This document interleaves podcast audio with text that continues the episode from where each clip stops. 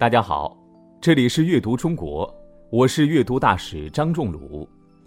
今天带给大家的诗是唐朝诗人杜牧的《山行》。《山行》，唐·杜牧。远上寒山石径斜，白云深处有人家。停车坐爱枫林晚，霜叶红于二月花。一条弯弯曲曲的小路蜿蜒伸向山顶，在白云漂浮的地方有几户人家。停下车来欣赏这枫林的景色。那火红的枫叶比二月的花儿还要红啊！杜牧是唐代杰出的诗人、散文家，他生活在一个很有文化传统的家庭里。他的父亲杜从玉是个大官，不过很早就去世了。他的爷爷杜佑给三个皇帝当过宰相，是唐朝晚期著名的政治家和史学家，非常好学，博古通今，著有《通典》二百卷。宰相相当于我们现在的总理。他的爷爷的爸爸，也就是他的曾祖父，名叫杜希望，有趣的名字吧？杜希望是唐玄宗时的守卫边疆的名将，非常爱好文学。他的爷爷的爷爷，也就是他的高祖父杜预，是西晋著名的政治家和学者。杜牧曾经写诗这样形容自己的家庭：“就地开朱门，长安城中央，地中无一物，万卷书满堂。家集二百编，上下持黄王。”意思是说，他们家在长安城的中央有很大的宅子和鲜艳的红色大门。这宅子里什么最多呢？书最多有一万卷之多。前辈们都如此的爱好政治、历史和文学，生长在这样的家庭里，杜牧自然而然也受到了极大的影响，所以他的很多诗都是在书写和品评当时社会的时事政治。他觉得他生下来就是来治理这个社会的。因为他的祖先们都承担着这样的社会责任呀。杜牧之前有一位大诗人叫杜甫，杜甫和李白齐名，被人们称为李杜。杜牧比杜甫和李白晚出生一百年，他跟当时另一位姓李的诗人齐名，那位诗人叫李商隐。为了把他俩跟李白、杜甫区分开来，就叫他们俩小李杜。杜牧写有《樊川文集》，有二十卷诗文流传下来，在《全唐诗》里有他的诗八卷。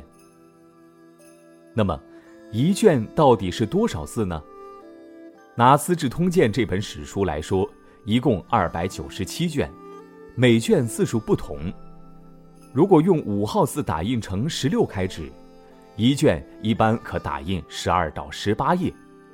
二十卷可以打印二百四到三百六十页。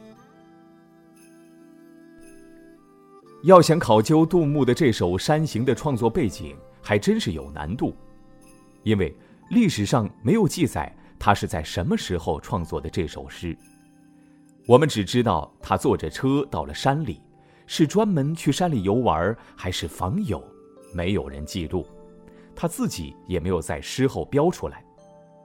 不过这都不重要了，重要的是杜牧给我们留下了这样一首描写秋天山景枫林晚景的好诗。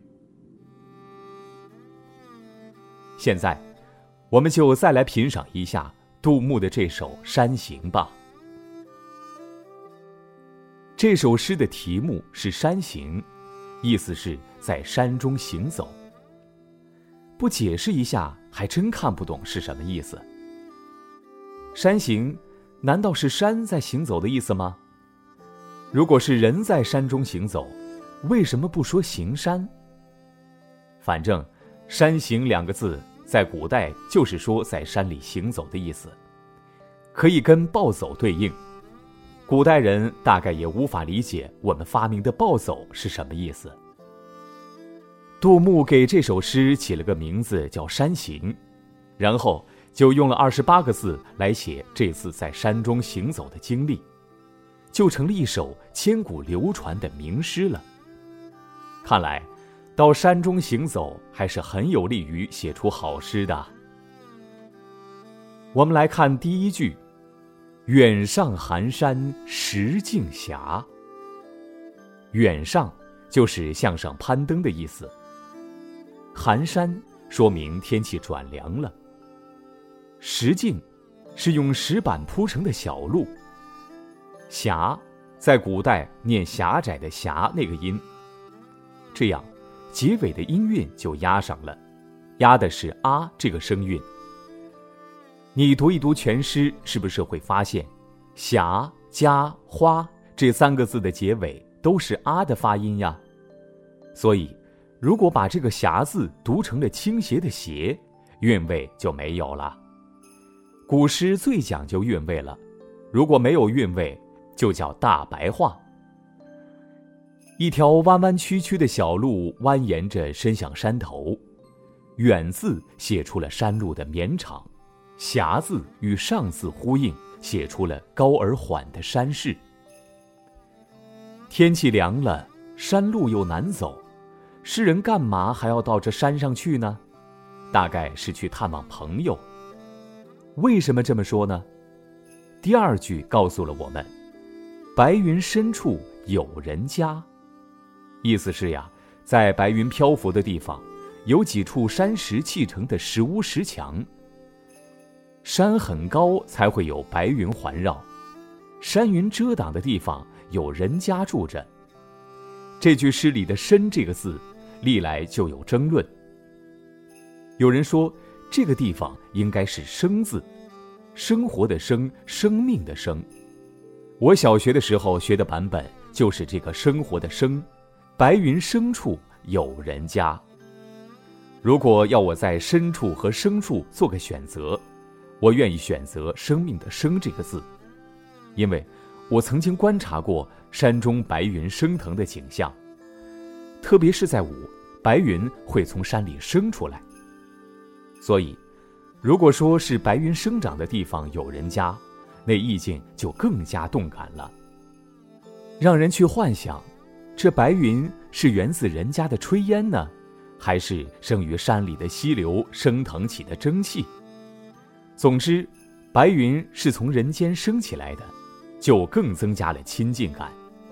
白云也确实是从大地上升腾到天上去的。白云深处有人家。跟“白云深处有人家”表达的是两种意境，后一个呀显得更加神秘。说到这里，我就来出个题目：如果是你来做选择题，你是喜欢深处还是生处呢？请你告诉我。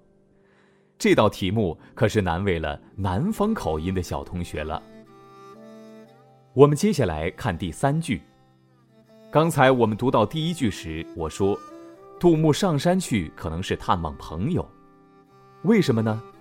我们来看第三句：“停车坐爱枫林晚。”车为什么停下来了呢？坐爱枫林晚，是因为喜爱傍晚的枫林。坐是因为的意思。停下车子，看看傍晚的枫林。这风景真是美极了，令他流连忘返，不舍离去。这时候，他想到了什么？他想到了春天的花朵。春天在人们的眼里是最美丽的，春天的花朵当然更让人喜爱了。可是，诗人这时候说：“枫叶红于二月花。”这最后一句。诗人告诉我们，他眼前的枫叶是如此的好看，比春天的花还要艳丽。二月是农历二月，也就是三月末四月初，是春天了。可见诗人此时此刻是多么的为那一片枫林所感动。前边三句诗里，诗人描写了山路、白云、人家，但是这些景象都距离他较远，都没有触动诗人柔软的心灵。可是眼前的枫林晚景却打动了他。让他惊喜的难以自抑，竖起了大拇指，大大的夸奖了一番枫叶林的美丽。说到这里，我们再来回忆一下前两句：寒山、石径、白云、人家，都是在写大白天的景象吧？后边两句却写的是黄昏了。看起来，诗人在山中逛游了一整天，还不舍得离去啊。这么说来，我又要推翻诗人不是专门来爬山，而是去看朋友的结论了。诗人到底是专门去爬山，还是去访友呢？请你再好好读一读这首诗，帮我找找答案吧。最后。让我们再来一起诵读一下这首诗：远上寒山石径斜，白云深处有人家。停车坐爱枫林晚，霜叶红于二月花。这里是阅读中国。我是阅读大使张仲鲁，感谢大家的收听。